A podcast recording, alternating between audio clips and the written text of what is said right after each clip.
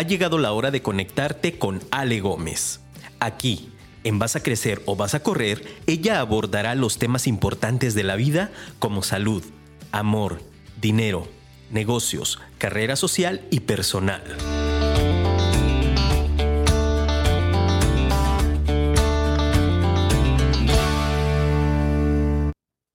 Hola, buenos días. Bienvenido a Vas a crecer o vas a correr. ¿Cómo puedo ayudarte? ¿O qué tal? Esto estoy hablando a Vas a crecer o vas a correr. Mi nombre es Alejandra. ¿Cómo puedo ayudarle? El día de hoy veremos el servicio al cliente 360 con nuestro gran amigo Cristian de Humana 11. Por favor, quédense aquí en Vas a crecer o vas a correr. I I.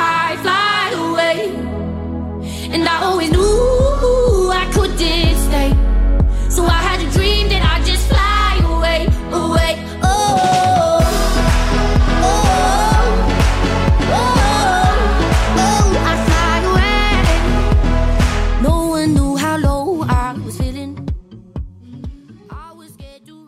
Bienvenidos a esta rica mañana de martes. Estamos a 23 de marzo. Qué rápido se ha pasado este 2021, por Dios. Si el 2020 les pareció un poco lento por toda la pandemia, el 2021 está con todo. Amigo, bienvenido. Muchas gracias por estar nuevamente en Vas a Crecer o Vas a Correr. Aplausos, productor, por favor, para nuestro invitado que está de nuevo en la casa para orientarnos en un tema súper importante del que te platicaba padecí una gran frustración la semana pasada, que es servicio al cliente 360. ¿Qué es? ¿Por qué? ¿Cómo se come? ¿Cómo podemos eh, usar esta, pues no es tan gran secreto, ¿verdad? Para potencializar nuestros negocios. Bienvenido, amigo. Gracias, gracias, Ale. Ah, mira los aplausos. Eh, aquí hay producción. Gracias, gracias, Ale. Es un gusto, es un gusto compartir nuevamente contigo, con tu auditorio. Eh, esta sesión tan padre porque justamente el tema eh, del que me invitas a, hablar, a charlar, eh, es un tema muy relevante, me parece que hoy más que nunca, hablando del entorno de los negocios, ¿no? Y si me lo permites, no solamente me gustaría acotarlo a un tema de, negocios, sino también a un tema social, un tema social general. el día de hoy, pues bueno, te comentaba yo en estos preliminares, el tema del servicio eh, cómo, cuándo, por qué, eh, me gustaría eh, abordarlo en, dos, en dos frentes fuertes. ¿no? El primero, hablar un poco de, lo que es el sentido del servicio. ¿sí? me parece que, en estricto sentido todos vivimos para servir. ¿sí?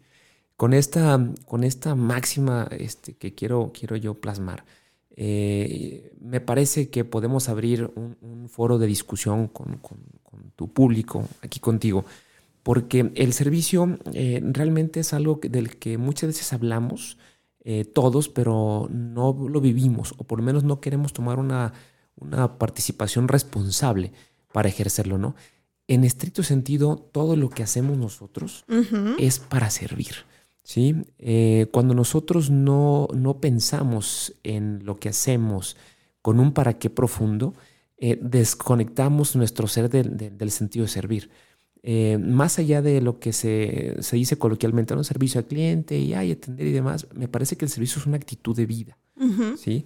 Y, por eso me atrevo a decir que en estricto sentido todos vivimos para servir. De hecho, las profesiones, cualesquiera que ésta sea, ingeniería, licenciaturas de la, del área, de la rama que, que pensemos, son estrictamente sociales. ¿Sí? Eso quiere decir que hay la necesidad de, llevar estos beneficios para los cuales uno se prepara eh, vía el servicio. Eh, a veces pensamos que el servicio al cliente se, resume a un tema de atención en mostrador, ¿no? Claro. O de interacción meramente comercial. Pero no, en la familia también se sirve. Eh, con la pareja también se sirve. Lo que uno hace, justamente, insisto, es, eh, y de forma natural cotidiana, es servir. Todo lo que uno actúa es para servir. De hecho, yo venía meditando respecto al tema del día de hoy y precisamente meditaba en eso eh, cuando pensaba en las empresas. En realidad, eh, cuando tú mides el servicio al cliente de una empresa, es una extensión de los fundadores de esa empresa. O sea, es eh, cómo se proyectan eh, las personas que un día pensaron cómo iba a ser su negocio y para beneficio o para fortuna o para desgracia de los dueños de empresas, pues así es. Se refleja la esencia de los fundadores, de los dueños de las empresas en ese servicio que al final se genera en mostrador. Pero como bien dices, es toda una cadena. O sea, no empieza en el mostrador, empieza mucho antes cuando estamos nosotros como emprendedores eh, concibiendo esta idea del negocio y posterior, también en el servicio postventa, ¿no? En cómo ese servicio impactó de manera positiva o negativa a nuestro cliente. Claro, fíjate que ahorita haces alusión a, un vocablo eh, que me parece clave, que es un tema de cadena. Eh, en la, voy a poner un ejemplo particular, personal. A inicios de mi, de mi carrera profesional yo fui hotelero. Y recuerdo un, evento donde, pues de alguna manera, eh, salimos eh, catalogados con una, una deficiencia ¿sí? en la calidad del servicio ofrecida, ¿no? percibida en aquel momento por un grupo de, personas que llegaron al hotel. ¿no? Eh, eso nos llevó a hacer una reflexión muy profunda. ¿no? dijimos, oye, ¿qué, ¿qué pasó? ¿Qué dejamos de hacer? ¿Qué no vimos? ¿no? Y eso lo estábamos discutiendo nosotros a nivel de comité ejecutivo. Eh, resulta ser que la, la, conclusión final fue poderosa, fue dolorosa también, debo decírtelo, porque justamente estábamos haciendo, eh, estamos omitiendo una parte de esa cadena muy importante. Nosotros no estábamos atendiendo a nuestro cliente interno de forma primaria. Y cuando no lo atiendes y no lo entiendes de forma primaria, es, es punto menos que imposible que tu cliente interno pueda atender de una manera adecuada, voy a decirlo así, a tu cliente externo. Eh, dice Richard Branson, cuida a tus eh, empleados, que ellos cuidarán a tus clientes, ¿no? Claro. Y es una máxima que la verdad es muy aplicable y me parece que en esta experiencia particular que comparto nos, nos quedó como anillo al dedo, ¿no? Eh, hablabas tú de la cadena, de esa conexión. esa conexión, y de hecho es uno de los puntos que quiero compartir el día de hoy, yo le llamo la empatía, ¿no? Y la empatía me gustaría verla como un pilar fundamental del servicio. Cuando nosotros no somos empáticos, perdón, con la, necesidad, incluso la perspectiva y las motivaciones de los demás. Háblese de los demás, sea tu cliente, tu pareja, tu amigo, tu colega, no lo sé. Eh, simplemente la otra parte, porque recuerda que cliente es todo aquel que no eres tú. Ok, todo, toda persona fuera de mí. Totalmente. Cliente es todo aquel que no soy yo. Entonces, eh, cliente, me gustaría también extrapolar el, concepto, Ale, este, más allá de un tema meramente comercial, sino ver, ver, la interacción social también como si fuéramos oferentes y demandantes, ¿no? A lo mejor te hablo muy desde la parte de negocio, pero no me quiero ir a un, a un flanco muy frío. No, no, y es que yo siempre he pensado, o sea, no, no puedes partir a una persona en dos. No puedes ser una persona en el plano personal y una persona en el plano de tu trabajo, o en el plano de los negocios, o en el, ¿sabes? O sea, eres uno solo. Y todo eso que tú eres se transmite en todas las áreas de tu vida. Entonces no podemos separar y tienes toda la razón. Totalmente. Y fíjate que en ese sentido, qué bueno que compartimos el, concepto. El tema de la empatía eh, es algo que desafortunadamente muchas de las veces no, no desarrollamos o no tenemos el cuidado de. Hace rato tú me participabas tu experiencia con esta, no voy a decir obviamente marcas para no, no entrar en... no quemar a la banda. No quemar a la banda, Pero yo soy cliente de esa, de esa marca de, de, helados a los que tú fuiste. Que helado suave de yogurt. Helado suave de yogurt. que soy fan de esos, por cierto. Pero bueno, la, la forma en la que te, te, respondieron, ¿no? Este, fue, fue dices, dices, tú, me quedé pues mal, ¿no? Oye, tanto tiempo, de, de, entrada no, decías tú, no soy muy afecta a eso, cuando me llega un antojo voy. Tienes la oportunidad de, de poder conectarte con una nueva marca y una persona que no tuvo empatía contigo hace que te, tú tengas una completa disasociación. Totalmente. Que en un momento dado pudiste haber sido un cliente potencial o a lo mejor a ti que no te gusta mucho el dulce, a lo mejor ahí hubiera sido la oportunidad para que te conectaras con, con el sugar, ¿no? No, sí, me encantan. Esas nieves me han gustado por años, pero las como muy poco precisamente porque no soy afecta al dulce, no, no me maravilla así como mucho lo dulce. Entonces de repente cuando tengo un antojito digo, ah, pues esas. Claro, y, por alguien en la cadena de valor que no tuvo empatía para contigo, se puede destruir algo que pudo haber eh, tenido pues consecuencias muy positivas, ¿no? Yo te voy a participar en una experiencia en, en el sentido opuesto de la que tú viviste, ¿no? En este caso eh, fue con una empresa, de, es un banco. Eh, digo, no sé si puedes decir el nombre. Este, sí, sí podemos, ¿verdad, productor? Sí, ok. Bueno, este, es con, American Express. Eh, oh. Tuve, tuve, digo, yo, yo, sé que de repente para algunos comercios pudiera ser un poco retador las interacciones con ellos, pero como cliente debo decirte que tengo las mejores experiencias. tuve una situación particular con una clonación de, de, de, una cuenta bancaria. Eh, y eso pues obviamente hizo que yo tuviera algunos contratiempos con, con, el tema de American Express. Yo manejo una tarjeta de servicios y de alguna manera es una tarjeta que pues se maneja de una forma muy, muy, muy particular, ¿no?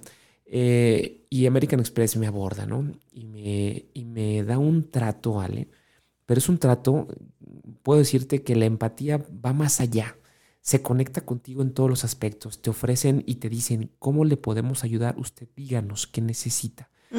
el, trato no fue para cobrarme, fue para ayudarme. Sí, y la forma en la que me comunicaron esto, la forma en la que me, llevaron de la mano. Se acercaron para se Acercaron. De entrada, notas que hay alguien profesional en materia de servicio del otro lado. Entonces yo dije, a ver, ¿qué sucede? ¿Qué, ¿Cuál es el diferenciador entre esta persona y la persona que recibió a Ale la otra vez para venderle un helado? Me parece que el elemento clave es la empatía. ¿sí? Ok. La empatía, la persona está pensando en ti antes que en, defender, defender, una postura. Em, y cuando tú dejas las posturas de lado y te conectas con las motivaciones y necesidades de, la contraparte, de tu cliente, recuerda, cliente es todo aquel que no soy yo, eh, me parece que inicia el, el, el, uso efectivo de la empatía.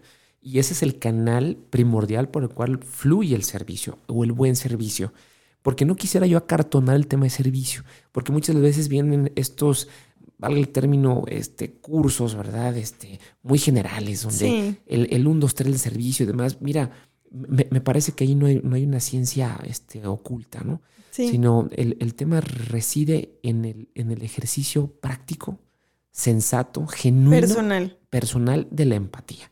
El punto es cómo puedo yo desarrollar y apuntalar esa empatía en el ecosistema donde yo me desenvuelvo. Sea yo el empresario, el emprendedor, sea yo el colaborador, sea yo el colega, ¿cómo puedo yo abogar para que yo genere y haga empatía y ayude a los demás a que por sí mismos ejerzan la empatía? Eso es, es, una tesis que yo quisiera compartir de manera muy práctica en ese sentido. Qué bonito lo dijiste, un ecosistema en donde todos tenemos una eh, actividad importante en particular, en el que tu compañera de oficina, aunque ustedes no estén en el mostrador vendiendo los productos, es súper importante y primordial que tengas esa capacidad de brindarle un excelente servicio, no sé, al pasarle la hoja, al, eh, poder darle lo que ella te está solicitando, al ayudarle que su día sea más fácil, ¿sabes? Ahorita me voy a regresar tantito porque dijiste algo que es súper importante y que yo lo he visto desafortunadamente como un común denominador en muchas de las personas que me han ofrecido a mí un servicio o que me han, a los que yo he acudido por ayuda respecto a un servicio y es defenderse. O sea, qué palabra tan poderosa que de verdad no, no estamos conectados con ella, sin embargo, la llevamos aquí todo el tiempo, o sea, nos estamos defendiendo, pensamos que las personas este, vienen como a atacarnos y lo único que nos interesa es defender nuestra verdad, defender nuestro precio, defender nuestra oferta, defender, o sea, no es el, el punto, pues eh, qué bonito que lo que tenemos que hacer es trabajar precisamente, poner el dedo en la llaga en no te defiendas y ser más empático, pero es, te iba a decir, es un término tan actual, y tan repetitivo y a lo mejor muchos todavía no lo entendemos, o sea, a profundidad, ¿qué es la empatía? ¿Cómo puedo yo conectar y profundizar y empezar a empatizar con la gente? O sea, empezar a comprender cómo es, es como bajar la guardia, ¿no? Claro. Que la gente realmente lo que tiene es una necesidad. Claro. Mm. Fíjate que ahí, eh, y esa es una pregunta interesante, el cómo, ¿no? ¿Cómo poder empezar?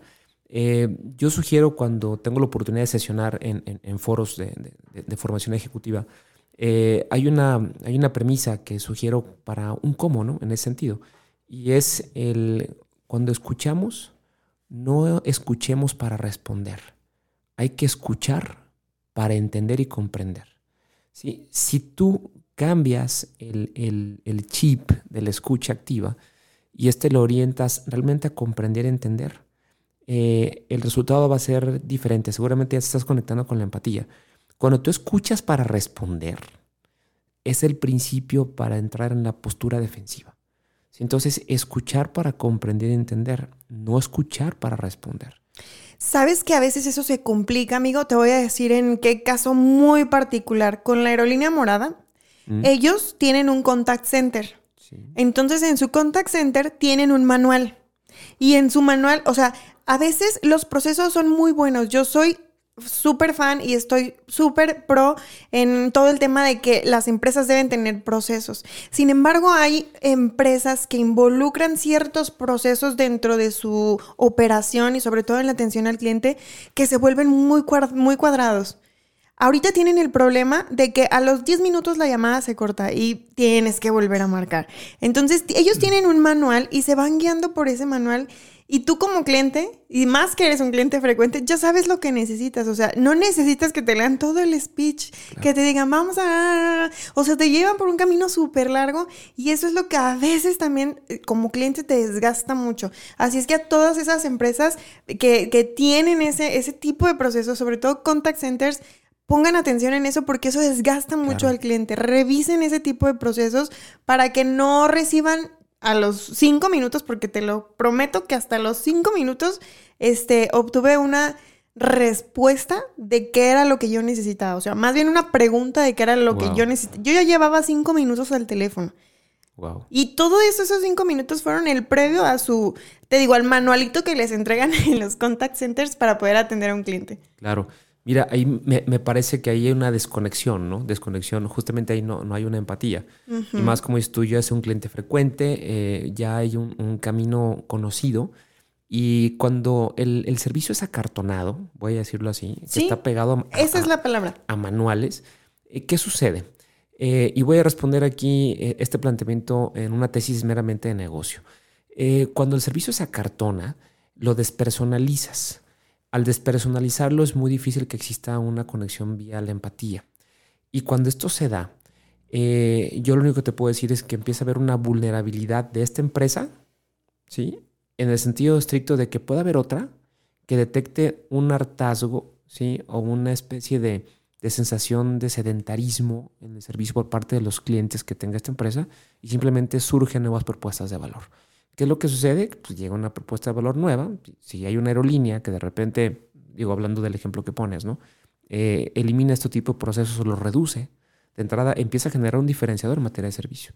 Y eso puede ser un, puntal de lanza para penetrar en un mercado que hoy en día pues está, voy a decirlo así, cambiando fuertemente. La línea azul, como ahorita dices de colores, pues está en huelga, ¿no? Está en un problema severo el, mercado eh, aéreo, aunque también está un poco controlado por la pandemia, de alguna otra manera está sufriendo muchos, muchos cambios. Pues podría ser que a lo mejor ahorita está en un océano azul, está eh, pues quedándose con gran parte del pastel, la, aerolínea morada, pero eh, esto no quiere decir que, este océano azul vaya a prevalecer por mucho tiempo. Claro. puede haber nuevos jugadores que surjan simplemente con un diferenciador servicio. Hay muchísimas empresas que nacen justamente con ese diferenciador. Es el más económico de implementar, pero el más complicado de sostener, ¿sí? El servicio. Eh, pero cuando esto se hace de forma quirúrgica, de forma estratégica, realmente puedes construir una propuesta de valor en el sector o negocio que tú estés. Y a eso iba, precisamente, perdón que te interrumpa, a eso iba. Ahora la contraparte, estamos hablando de una empresa que sí tiene, o sea, bien identificado, que tiene que tener un servicio al cliente bien y hace sus procesos y, como decimos, cae en el acartonamiento. Pero también tenemos del otro lado, ¿no? O sea, la empresa que si bien eh, comenzó pequeña, eh, empezó a ofrecer sus servicios, la calidez es eso que le caracteriza. Sin embargo, qué fragilidad puede llegar a tener una empresa que aún no tiene procesos. Cuando una de sus identidades en sus inicios era la calidez y el servicio al cliente y ahora dependes de que, eh, de qué, del estado de ánimo de la persona que está atendiendo a tu cliente. Claro. ¿No? Totalmente. Fíjate, esa variable que dices es muy, muy sensible. Eh, yo conozco empresas y seguramente este, igual quizá las conozcas. Tengo una empresa que igual no es de aquí, no está en Jalisco, eh, es muy exitosa, muy exitosa. Es una empresa sinaloense, se llama Panamá. Eh, le dicen allá en los, los sinaloenses la, Panamá. Claro que sí, deliciosa comida allá por eh, Mazatlán. No se la pierdan, por favor, un exquisito pan. Buenísimo, ¿no? La Panamá, ¿cierto? es un ejemplo, eh, yo lo tengo muy arraigado porque yo soy cliente, ha sido cuando estoy en Sinaloa, de Mazatlán, Culiacán, mayormente cuando voy por allá, este, de, ese lugar. Y me encanta justamente lo, lo que ofrecen porque es una empresa grande, es una empresa que tiene, eh, hablando del restaurante, tiene un menú muy amplio. Eh, digo, si, si el, menú de las cadenas grandes que todo el mundo conocemos, este, Tox, Vips, es amplio, el de la Panamá es dos o tres veces más grande, ¿no? Y siempre hay todo lo que pides. Y es impresionante el servicio que te dan todas las personas. Eh, el tema está, oye, ¿qué, qué hace? ¿Qué, ¿Qué sucede atrás? Que hace que los colaboradores de aquí me atiendan de forma excelsa. Incluso, y he tenido la experiencia, de que un mesero mm, cambia turno, el que me está atendiendo, y llega alguien y lo reemplaza. Y en ese reemplazo no se pierde el más mínimo detalle de lo que he venido siendo yo durante mi, uso como comensal, mi estancia. ¿no? ¿Qué sucede? Eh, yo le pregunté una vez a alguno de ellos y lo que me dijo fue eh, que tienen una, una integración absoluta en todos los niveles de la compañía. Hay programas formativos de, primer nivel que los acompañan en cada uno de los movimientos que ellos hacen.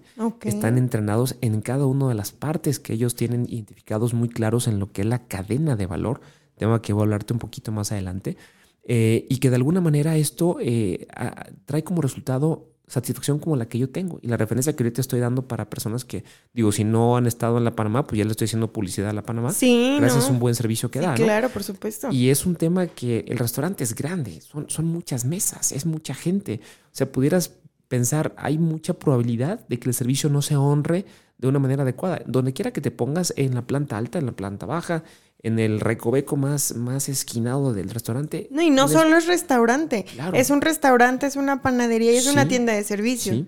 Y la verdad que ahí el tema está que el, colaborador es, está conectado en todos los niveles, pero todos están conectados con todos. Hay empatía interna, ¿sí? Y saben, queda muy claro para lo que ellos están, que es para entregar una propuesta de valor, tema que te hablaré un poquito más adelante. Muy bien. Perfecto. Sí, fíjense que es cierto, qué bueno que lo dijiste y qué bueno que nos estamos también como enfocando en, en estos dos polos en los que eh, existe eh, empresas extraordinarias que brindan un servicio extraordinario y empresas que pueden mejorarlo. No es que sean malas, sin embargo, hay que poner mucha atención. Si tú tienes una experiencia, por favor, coméntanos aquí en Facebook, platícanos cuál ha sido la experiencia más extraordinaria que has tenido o alguna experiencia que te gustaría que escuchara a esa persona y que puede mejorar. Regresamos con más a quién vas a crecer o vas a correr en Servicio al Cliente 360. Ya estamos de regreso a quién vas a crecer o vas a correr. Ahorita vamos a pasar a la parte más importante eh, de este programa en el que les vamos a decir ¿Cómo? Nos a resolver la gran pregunta, amigo. Muchas gracias. Por lo pronto, si ustedes eh, quieren saber más de vas a crecer o vas a correr, no se pierdan, por favor. Todos nuestros capítulos están ya en Spotify y en podcast. También pueden dejar sus reseñas, también pueden dejar los temas que les gustaría que tocáramos. Y por lo pronto, ahora sí, vámonos directo a la carnita, amigo vamos a crear la propuesta de valor de nuestro servicio. Ya identificamos que, pues, eh, eh, hablando del bloque anterior, la empatía es súper importante. Y estabas hablando de algo que me pareció interesantísimo cuando ya tenemos como estos procesos desarrollados que pueden o no llegar a ser un poco acartonados. Vamos a hacerlos como ligeritos, revísenlos, este, chequen qué tan pesados están siendo para sus clientes, pero también algo muy, muy importante es el entrenamiento que tienes con tu fuerza de trabajo, o sea, qué tanto o qué tan seguido eh, tienes tú en la mira entrenar en cómo tú quieres que sean tratados los clientes en tu negocio a tu fuerza de trabajo. Porque yo te decía algo bien importante, o sea, dependes y es súper, súper em, delicado de depender del humor de una persona, del buen o mal humor, de lo bien o mal que le va en la vida. Entonces es como llegas y te pones la camiseta y aunque traigas bien puesta la camiseta, amigo, pues si tuviste un mal día y no sabes manejarlo, ¿quién crees que va a sufrir las consecuencias de ese no saber manejarlo? Y al final, ¿de quién es responsabilidad? ¿Quién es ese responsable? Mira, Ale, es una pregunta muy, muy fuerte, muy poderosa, ¿no? ¿Quién es el responsable? Eh, y me parece que, aludiendo a la palabra que hace rato decíamos, ecosistema, me parece que el ecosistema es el responsable.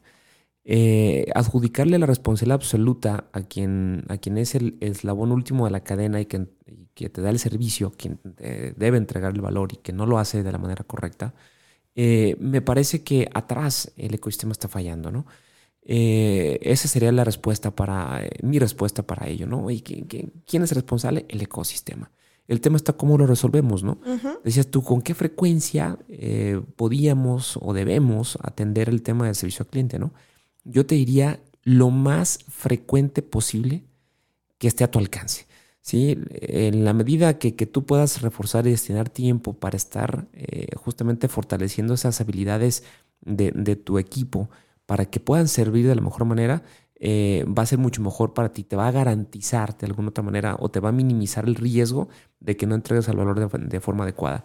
Sugerir tiempos de, oye, tres veces a la semana o cinco veces, la verdad que eh, estaría yo en un error eh, total. pero sí te diría que lo más frecuente posible que esté a tu alcance y que no te violente tu operación. Hay que estar preparándonos en materia de servicio continuamente. Pero la preparación no solamente se hace vía cursos o vía sesiones o vía talleres y demás, sino que esta se hace justamente con el, con el buen vivir. Yo te decía en el bloque anterior, ¿no? En estricto sentido, todos vivimos para servir. Yo te diría que en una organización, hablando de empresa, si tú detectas a algún colaborador que no tiene ese espíritu de servicio, eh, pues hay que tomar acciones ahí, ¿sí? las que sean necesarias.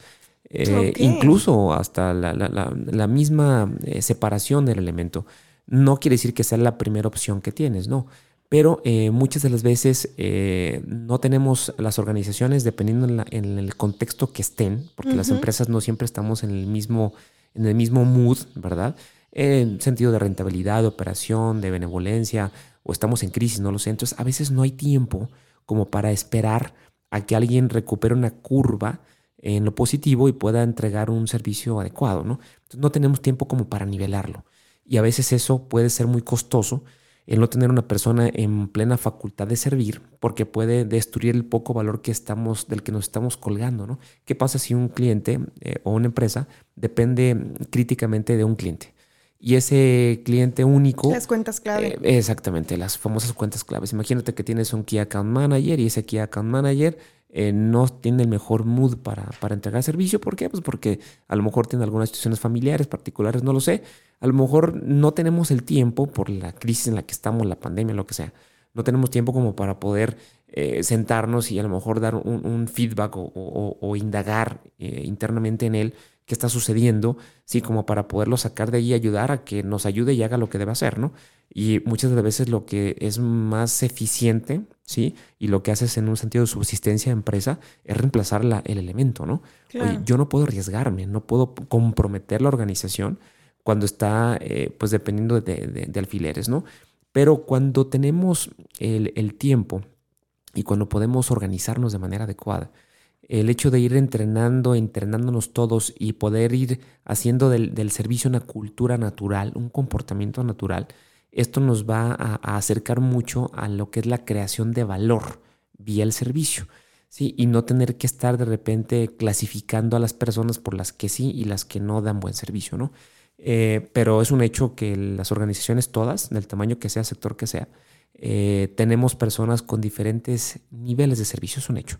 Eh, la razón, todo el mundo tenemos diferente formación, todo el mundo tenemos distintas personalidades, ¿sí? Y todos estos son elementos que al final de cuentas se integran en un grupo de trabajo que terminan generando un producto único, ¿sí? Ese producto único tendrá características muy positivas o medianamente positivas o bajamente positivas en el sentido justo de, de cómo sean los ingredientes de las personas que lo forman. Si tienes en lo general personas que no están orientadas a servir, eh, pues no, no puedes esperar un servicio a tu cliente externo pues este, óptimo o mínimamente óptimo, ¿no? Entonces, ¿qué sucede ahí? Bueno, pues a lo mejor lo que habría que revisar es cómo estás haciéndote de tu equipo, de tu gente. El reclutamiento entonces es clave. Por supuesto, ¿no? El, el, ver cómo es la persona, cómo viene formado, qué trae, Eh, ¿A qué le da importancia? ¿Qué le motiva? Eh, podemos saber personas que de interacción social somos muy cortas, ¿no? Y eso no quiere decir que sea malo, ¿sí? Este, puede ser un valor bien interesante para ciertos tipos de negocio incluso para cierto tipo de servicios. Claro. ¿Sale? El buen servicio no está acotado a personas extrovertidas o que sean muy, muy este, amables o incluso muy... Eh, se las llega a ver con un alto nivel de energía, ¿no? Eh, no, también hay personas que tienen alto nivel de energía, que suelen ser amables, pero que en materia de servicio no son tan funcionales, ¿no? Entonces, eh, yo te diría aquí que, es importante, partiendo de lo que hace te decía, la empatía como un pilar, que veamos el servicio como una creación de valor. Si esto lo podemos llegar a transmitir a todos, a, todos me refiero a todo tu staff, independientemente del tipo de personalidad que tengan, de la formación, de los antecedentes y demás, si le hacemos ver que el servicio es creación de valor, eh, esto puede empezar a, llevarnos sobre un camino de orden y de alineación, como para poder comprender, oye, el servicio sí es un diferenciador. Y por supuesto que es un diferenciador. De hecho, todas las propuestas de valor existentes hoy en día en, el mundo de los negocios eh, casi siempre tienen y les acompaña el servicio al cliente. Para algunas es la propuesta de valor el servicio al cliente. Para algunas otras es uno de los principales elementos que la distinguen, que la diferencian. Porque, pues, digo, pongo un ejemplo ¿no? con los, los automóviles, ¿no? Irte a, comprar un automóvil eh, japonés en una agencia X, un, automóvil japonés en una agencia Y de diferentes marcas, pues muchas veces eh, en, calidad o alemanes, ¿no? Eh, pues en calidad puede ser muy similar o por no decir casi igual, pero a veces el tema del servicio es lo que te distingue de, cerrar la compra en un lado o en otro. porque el producto, pues, pues el producto es lo que es, ¿sí? Pero la persona también es parte del producto. Entonces, si la persona puede entender que el, valor, el valor es parte de la propuesta integral de valor del negocio, entonces la persona ahí ya se responsabiliza, ¿sí? De, de, conectarse para hacer valer todo aquello para la razón de la que existe la compañía. El punto es cómo lo hacemos, ¿no? Tengo una pregunta como la de ¿qué fue primero el huevo o la gallina? ¿A quién le compra la gente? ¿Al negocio o a quien le está vendiendo? Bien, es, algo este, muy interesante. Mira, eh, muchas de las veces la compra en sí, al final de cuentas, eh, me parece, y, yéndonos al, ejemplo que tú pones, la compra se la vienes haciendo a la persona con la que interactúas. Eh, a final de cuentas, porque es el último eslabón de la cadena. Sin embargo, la forma en la que tú llegas a ese lugar cuando hablas de, una comercialización de productos, casi siempre es por el producto o la marca. ¿Sí? Pero, ¿qué sucede? Eso, eso te llama, es lo que hace el marketing, ¿no? Te acerca. Una vez que te comunican y te acerca, el cierre, la compra, la compra, la venta, lo hace esa persona. Pero también pudiera hacer que el trabajo previo que se hizo de marketing para captarte como cliente potencial no se concluye la venta. Rayos, empresarios, qué frustración tan grande que todos esos grandes esfuerzos que ustedes hacen en marketing, porque son inversiones millonarias, o sea, desde, es más, un negocio pequeño, desde que paga su publicidad en el periódico, en la revistita local, es muy frustrante que por tener ese eslabón perdido, ese eslabón roto, se esté yendo tu trabajo y tus ganancias y tus posibilidades de crecimiento a la basura. Claro. Porque no estamos poniendo atención en esto que yo les digo que es tan importante, el servicio al cliente. Que al final del día, mira, es el brochecito para cerrar esa hermosa cadena. Por supuesto. Para todos los que nos dedicamos a, los servicios. Claro, y, de hecho, em, insisto, me, encantaría mucho dejarle quieto auditorio una, tesis personal. Digo, no es que sea verdad absoluta, pero me, me parece que, que en estricto sentido, todas las profesiones, todas, son de sentido social todas son para servir. Si puedes identificar, oye, yo, yo para qué existo en términos profesionales, digo, no me quiero meter en temas muy filosóficos. Sí, hay que dejarles como, como ciertas preguntitas a toda nuestra audiencia para que hagan una meditación. Es exactamente, oye, ¿para qué existo? O sea, esto que estoy haciendo, eh, estoy estudiando eh, leyes, abogacía, este, estoy estudiando relaciones internacionales, nutrición. Oye, eh, antes de, pensar en un, en un voy a decirlo así, en una recompensa económica, eh, piensa en una recompensa social. ¿sí? Si uno piensa en, recompensa social, en, valor social, el tema económico, el desarrollo profesional, eh, todo el tema natural egocéntrico que tenemos todas las personas, el ego es un elemento de subsistencia del ser humano, eh, eso se da por añadidura. Si sirves a la sociedad, ¿sí? la individualidad ya va servida. Ok. ¿Sí? Si tú sirves a la sociedad, la individualidad ya va servida. O sea, ya te estás nutriendo. Ya te estás nutriendo, o sea, ya de facto ya está. El punto está que muchas de las veces pensamos de una manera eh, equivocada, entonces nos enfocamos y acotamos a buscar el beneficio individual primero. Entonces, cuando piensas así, es muy difícil que puedas tener la empatía de la que yo hablaba hace un momento. Y es muy difícil que puedas vender y es muy difícil que puedas crecer. No te vas a conectar y no vas a servir. ¿Por qué? Porque vas a estar en una postura a la defensiva, como hace rato comentamos en tu experiencia, ¿no? ¿Por qué? Porque estás pensando primero en tu postura. Oye, pero si piensas, yo estoy aquí para servir socialmente en lo que sea que hagas, ¿no? Abogado, empresario, eh, contador, eh, lo que sea. Si lo piensas, servicio social, servicio socialmente dado, mi individualidad va a estar cubierta. A lo mejor no inmediatamente, pero sí es un hecho que, se, que, va a llegar ese valor. Entonces ahí esa aplica la frase de lo demás llega por añadidura. Totalmente. Es total. Totalmente, totalmente. De hecho, cuando tú sirves, dicen algunas personas, a lo mejor se escucha romántico, ¿no?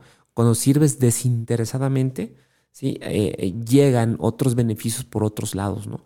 Beneficios de todo tipo. ¿eh? ¿Y qué pueden esperar, por ejemplo, las personas que están en el sector laboral al entregarse de esa manera tan desinteresada como lo dices tú, en poniendo las necesidades de mi alrededor antes que las mías? yo me imagino, no sé, o sea, puedes pensar en que las personas que te están viendo trabajar están viendo esas actitudes en ti y te van a considerar para mejores puestos, vas a obtener un mejor sueldo, tu negocio va a crecer en consecuencia, qué sé yo, hay un montón de cosas padrísimas que van a suceder a tu alrededor cuando tú adoptes esta filosofía de vida. exacto, es una filosofía de vida, Ale. me, gusta mucho eso porque eh, casi siempre eh, y, digo, y es algo que nos suele pasar a todos, ¿no? Eh, queremos recibir primero antes que dar, ¿no? Si ese chip logramos cambiarlo un poco, la verdad que llevamos un paso de, ventaja. ¿Por qué? Porque la, expectativa cambia. Entonces tú estás más entregado a dar, ¿sí? la recepción muchas de las veces viene de personas a las que no les estás tú entregando, ¿sí? Por eso también es importante acotar esto. ¿Qué sucede? A veces yo puedo entregar valor a ciertas personas y de esas personas a las que yo le entrego no recibo en reciprocidad. Pero lo que estás haciendo de alguna otra manera va a llegar por otros frentes el valor que vas a recibir. Hay que confiar, y valga mi, invitación, mi expresión, hay que confiar en, estos elementos universales, ¿no? Cuando tú te riges eh, por el, bien hacer, el bien ser, el, hay una frase que me encanta, digo, es el bien ser para el bien hacer, ¿sí? lograr el bien tener y alcanzar el bienestar. ¿sí? Si vas en ese sentido, de alguna manera vas a poder construir y conectarte mucho con un tema de empatía de servicio a los demás. Y eso de forma natural te va a regresar una serie de valores. El valor, quiero destacar, no necesariamente es económico. ¿eh? No. hay otro, de hecho, el valor económico me parece que es el menos de los importantes. ¿no? Eh, pero un valor eh, de conexión social, un valor de, cohesión personal con los demás, eh, un, valor de, aceptación, de integración, de reconocimiento, de reputación, ¿sí? son una serie de valores intrínsecos que llegan sí, solo si somos, somos dados a servir, ¿sí? Como empresario se sirve, ¿sí? como líder sirves. Totalmente. El líder, antes que nada, debe servir. Es lo primero que debe hacer. Como acción, ¿qué debe hacer un líder? Es servir. A mí me preguntan, ¿qué es lo primero que debe hacer un líder? Servir. Primero, eso, antes que otra cosa, estar para servir. Ok. ¿Sí? Eh, entonces, ahí es donde, donde viene justamente lo que hace rato decía, la propuesta de valor. Cualquier negocio tiene una propuesta de valor. Existe porque da un valor. Sí, pero esa propuesta de valor, si carece de servicio, entonces no va a crear el máximo valor posible. Sí, un producto por más bueno que sea. Digo, ahorita veo tu laptop que está padrísima. Una Mac, yo soy fan de Mac, yo uso Mac. Son excelentes eh, equipos. Pero ¿qué pasa? ¿Qué pasa si ese producto, por más bueno que sea, quien al final de cuentas te lo entrega o te asiste ante una inquietud, no te da un, servicio adecuado? Terminas por no, no conectarte, no hacer el engagement eh, tan potente que tiene hoy en día esta marca, ¿no? Qué importante es lo que acabas de decir y me voy. Nunca, nunca he recibido una mala cara, un mal gesto, un maltrato en ninguna de estas tiendas. ¿eh? Exactamente. No, e, eso nunca lo vas a ver. Entonces, qué importante que, así como dijimos, que vivamos esto como una filosofía de vida. Yo les diría a las empresas y a todos los empresarios que me están escuchando que implementen la filosofía de su empresa. Qué importante es, hace rato te iba a decir, esta es la misión y la visión de la empresa cuando estábamos hablando este, de particularmente de eso. O sea, que realmente no la hagan para tenerla enmarcada, no la hagan para tenerla publicada al ingreso de sus eh, eh, lugares locales y, y publicada por todos lados, casi casi hasta en las redes sociales. Vívanla, Claro. o sea, claro. mi invitación es a que realmente en todas las empresas vivan, sientan, respiren su filosofía. Claro. Si no se la saben a todos los que me están escuchando, búsquenla. Todas las empresas deben tener una filosofía de empresa. Claro. Si no está, propónganla. Claro, Ahí es donde nos volvemos agentes de valor, totalmente. agentes de cambio. O sea, realmente las empresas, las personas necesitamos algo en qué creer. Sí. Y algo positivo en qué creer. Sí. Entonces son los fundamentos, vivan la filosofía de sus empresas. Ustedes adopten e implementen una filosofía personal que sea muy humana y eso es lo que les va a dar todos los beneficios en consecuencia en la vida. No Claro. nada más materiales, como decíamos, no nada más laborales, personales, de, de vinculación, de afectos. Claro, fíjate que ahorita con lo que comentas, el, el tema de las, del marco axiológico, como, como podemos resumir a este cuadro de misión, visión, valores, eh, nosotros siempre en Humana 11 eh, defendemos eso como el, el- el para qué de eso, lo defendemos como, oye, el, marco axiológico te sirve para, para los dilemas. ¿sí? Eh, cuando de repente dices, ¿cómo, cómo debo actuar aquí? Ah, consulta el marco axiológico. Ese es uno de los principales usos que tiene, un uso práctico, ¿no? Eh, dices tú, y, y la verdad que coincido totalmente, eh, necesitamos algo en que creer, ¿no? Si estás en un grupo, una organización, definitivamente pegarte a la filosofía siempre va a ser un, un, un must, ¿sí? O sea, debe, debe ser. Eh, lo padre es que lo disfrutes, ¿sí? Eh, generalmente cuando nosotros estamos dados a servir, disfrutamos lo que hacemos, ¿no? Porque salimos de la postura individual egocéntrica, ¿no? Y compartimos este, la interacción social porque estamos justamente dados hacia servir. Eh, las propuestas de valor no pueden llevarse a cabo, no pueden honrarse si no existe una cadena de valor adecuada. ¿no? ¿Qué es una cadena de valor? Bueno, pues es, yo te lo puedo resumir como una especie de, de secuencia, ¿sí? de- de pasos que sigue cualquier organización para poder eh, darle al cliente aquello para lo que existe la empresa. Cuando la cadena de valor no tiene el elemento de servicio en sus diferentes eslabones, el valor, la propuesta de valor de la empresa, o sea, la razón por la que existe, pues simplemente no llega en la potencia en la que debe llegar.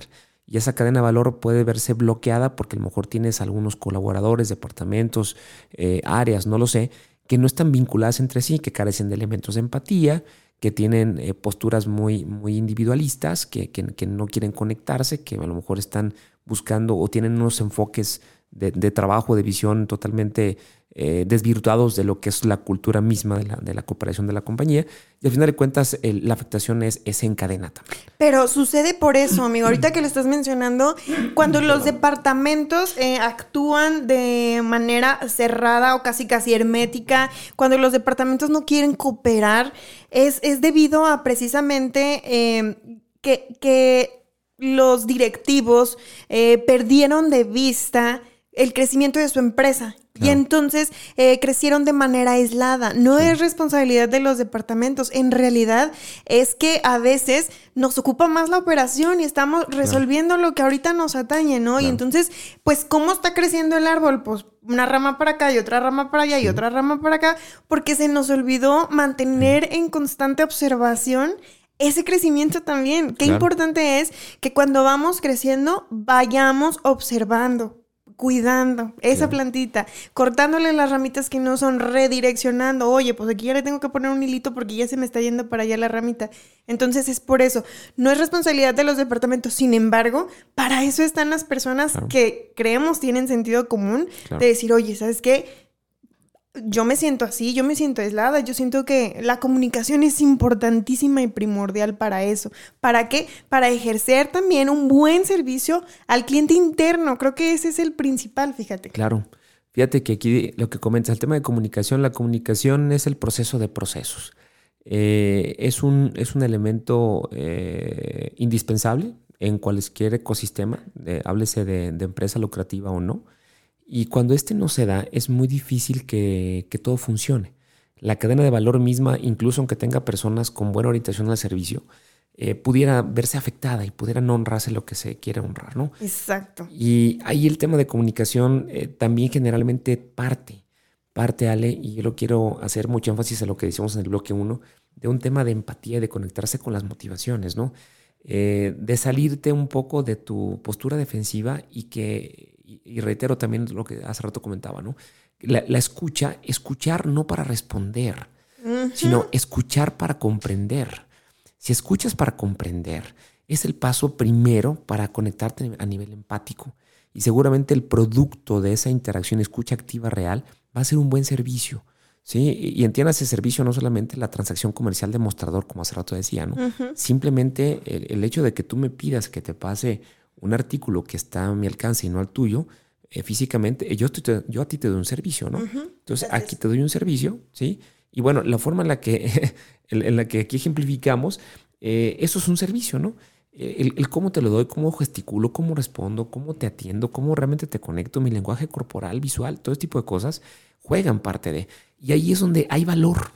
Hay valor que, que se va dando en las interacciones personales, y, pero también cuando no lo hay, hay destrucción de valor en las interacciones personales. Totalmente, lo acabas de decir. Mira, tu actitud se puede percibir en el tono de tu voz, en la gesticulación que estás haciendo, en, lo rápido o lento que estás hablando. Y todo eso lo percibe el cliente. Claro. O sea, el cliente dice, no, pues oye, esta muchacha lleva mucha prisa, o sea, no soy tan importante. Le estás restando importancia a tu cliente. Le estás faltando al respeto de una u otra manera cuando, cuando estás cambiando el tono de tu voz y entonces quieres imponer que tú tienes la razón y se te olvida que viniste aquí a servir. Totalmente, totalmente. Y si no estás dispuesto a servir, yo te recomiendo que cambies de trabajo. Por supuesto que, que, revises todas tus em, oportunidades, lo que tú quieres en la vida, tus planes, no sé, tus proyectos, y que tomes la decisión valiosa de cambiar de trabajo. o sea, si tú no estás dispuesto a sacrificar esa parte de tu vida, cambia de trabajo, vete a trabajar al desierto donde no hay interacción humana y ahí sí vas a ser muy feliz. Pero todos los que trabajamos en cualquier ecosistema empresarial o social, eh, tenemos el compromiso de hacer que funcione de esta manera. y es, el servicio. Es correcto. De hecho, el servicio, y lo, comentaba aquí en, el guion que quise compartir hoy, el servicio como un, diferenciador principal siempre va a ser el elemento clave, ¿no? Tú, vas a, tú estás en el sector turístico, eres experta en ese sector y sabes que hay N complejos hoteleros hermosísimos en lugares paradisiacos. Eh, cosas maravillosas. Pero lo que a final de cuentas hace que esto funcione y que sea y que te permita una experiencia magnánima o, exactamente lo opuesto es justamente el servicio que recibes. El servicio es, es un diferenciador que hoy más que nunca es, es eh, relevante incorporarlo y tenerlo como una tesis prioritaria en las propuestas de valor de las organizaciones. Si esto no se da, como el ecosistema digital cada vez avanza más y despersonaliza muchos de los servicios antaño exclusivamente personales, podemos llegar a, ser más vulnerables. El tema de dar mal servicio no, no se puede ver a la ligera por, y te lo voy a decir en, un contexto desde una perspectiva muy fría de negocio. ¿eh? Sí. Cuando el, servicio es malo, eh, lo que estás haciendo es que le estás dando espacio a tu competencia te vuelves más vulnerable. ¿sí? Es así de sencillo. O sea, el que seas malo en el servicio. Eh, no está mal. No está mal. está bien para tu competencia. Porque le abres espacio. Ese es el costo de no Estás abriendo la posibilidad de repartir el pastel del mercado. Punto. Totalmente. ¿Estás dispuesto? Está chido. Lo que tú me dices ahorita, oye, la, aerolínea morada, así asado. En, eh, al rato viene alguien, o sea, entra eh, en Emiratos Árabes, la, la, aerolínea de Emiratos Árabes, que tiene una de las reputaciones más altas en materia de servicio en, aerolíneas a nivel mundial, eh, que por cierto aquí en México este, se le prohibió su entrada hace, hace algunos, algunos eh, años por, por Aeroméxico para que tuviera mayor preponderancia.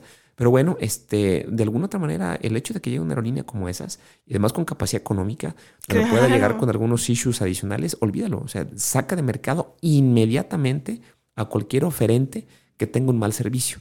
Pero si tú como empresa, aunque no tengas una dimensión muy grande, tienes un servicio bastante, bastante distintivo en lo favorable, tenlo por seguro que va a haber un segmento fiel a ti. Eh, por eso el servicio me parece que es el principal diferenciador. Eh, no obstante, eh, sabemos, y te decía hace un momento, no es algo que se pueda hacer tan rápido. Es algo que se puede, tardas mucho en construirlo y lo destruyes muy fácil. Totalmente. Eh, por eso la pregunta que hacías, ¿qué tan frecuente? Tan frecuente como te sea posible. Casi, casi todos los días, ¿no? Casi, casi todos los días. Incluso hay empresas que llevan este, unos team bags morning team bags, en los que reiteran esa filosofía de la que yo te digo que tenemos que vivir como empresas. Pero antes de terminar, me gustaría como hacer ah, unas observaciones de todo lo que vimos el día de hoy y, y como recordarles, ¿no?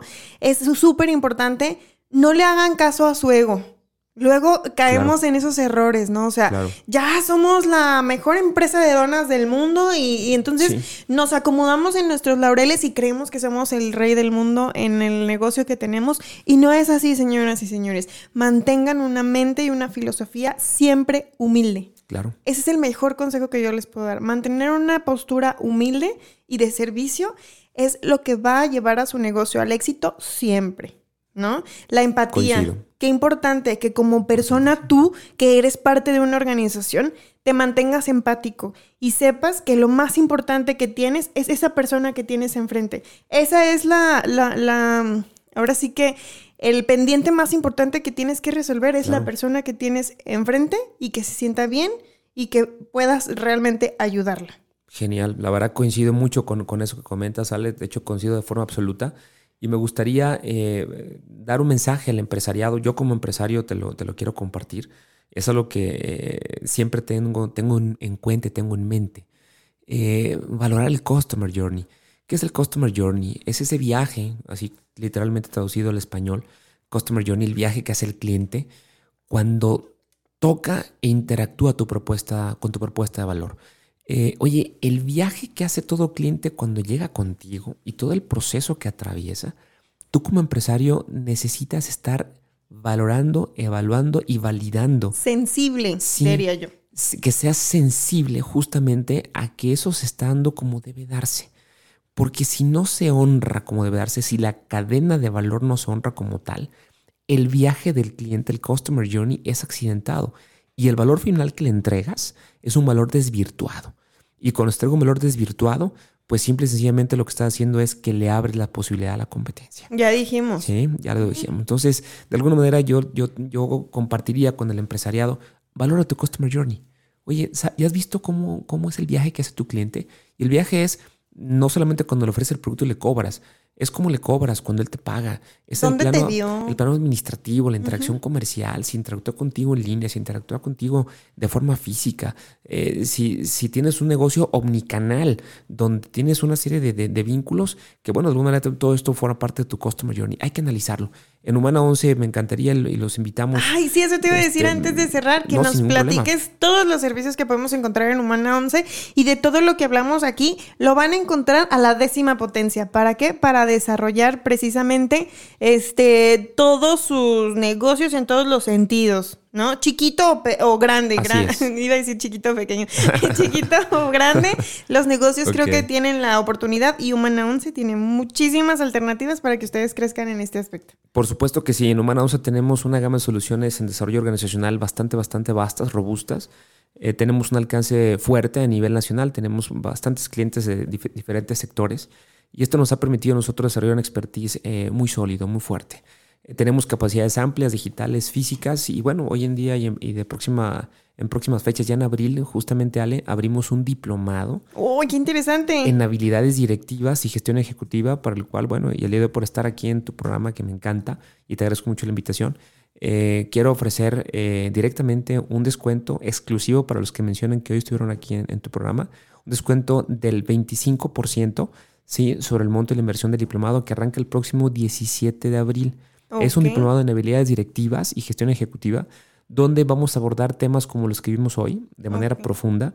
Vamos también a tener eh, casos de éxito, empresarios que nos van a compartir sus, sus éxitos y también sus no éxitos. Sí, Ok. también eso se aprende. Vamos a analizar casos de negocio, vamos a tener paneles de expertos, además de las, de las sesiones eh, naturales tradicionales de alto contenido en calidad que ofrecen los programas de Humana 11. Entonces, pues está la invitación y con mucho gusto ese beneficio para todos tus internautas que nos. Excelente. Para toda la comunidad de Vas a Crecer o Vas a Correr, tenemos el 25% de descuento en el diplomado de habilidades directivas. ¿Quiénes pueden tomar este diplomado? ¿Es eh, mandos medios eh, superior o qué tipo de puestos? Sí, mandos medios eh, en adelante es el, el perfil ideal, es donde puedes eh, capitalizar el, el mayor valor. Sin embargo, también eh, personas interesadas que tengan hoy en día alguna responsabilidad y o emprendedores. Emprendedores, Sí, qué eh, importante. Emprendedores que ahorita hoy en día tenemos ya, es un, es un cupo reducido, son 30 lugares, nos quedan solamente 15. Ya lo saben, no se lo Eh, pierdan. Y pues de alguna manera nos encantaría, este, ten- tenemos gente del sector tecnológico, del sector agropecuario, del sector retail, sector servicios, tenemos ya, son cinco o seis sectores de- de- que ya están presentes en el, en el aforo del diplomado. Y bueno, nos encantaría también completarlo con, con personas de, de otros sectores, no importa que sean de los que ya mencioné, para que puedan interactuar con otros empresarios. El foro que ahorita está confirmado son altos directivos eh, y algunos de ellos son hasta propietarios de negocio. Entonces, me parece que va a ser un diplomado muy padre. Es el primero que emite Humana 11 para 2021. Eh, vend- ven- vendrán otros más durante este año que, que ya cursamos, pero es el primero y abrimos en abril 17. Encantadísimos. Excelente. Yo les voy a decir lo más maravilloso de tomar un diplomado es que tienes la oportunidad de compartir tus experiencias con otras personas que pueden tener mayor experiencia que tú o no y tú les puedes regalar muchísimo. Entonces es un regalo, la verdad, es una oportunidad increíble compartir, como dices tú, con diversas personas de diversos sectores y de repente darte cuenta que están pasando exactamente por lo mismo y construir cómo lo pueden mejorar. Es súper enri- enriquecedor, perdón. Por favor, no se lo pierdan. Si tienen la oportunidad, aprovechenla. Y más con este descuento que nos trajo especial para Vas a Crecer o Vas a Correr. ¿Dónde los podemos encontrar? Eh, Estamos, bueno, en la página web www.humana11.com. El teléfono es eh, 33 31 21 21 70 y eh, al correo también de luis.davila arroba humana11.com. Él es nuestro director comercial. Eh, él está también recibiendo es- este tipo de solicitudes para inscribirse al diplomado. Pero bueno, este, todos los canales que te encuentras en la página web nos llevan al diplomado que vamos a abrir el próximo 17 de abril. Excelente. De todas formas, les vamos a dejar los datos aquí en la, en la publicación del programa del día de hoy. Y por lo pronto, por nuestra parte es todo. Ya lo saben, vas a crecer o vas a correr. Si se perdieron este u otros capítulos que están súper interesantes para aportar a su crecimiento, no se los pierdan. También están ya en podcast y en ah, Spotify. Yo por lo pronto me despido y los veo el próximo martes en Vas a crecer o vas a correr. Adiós.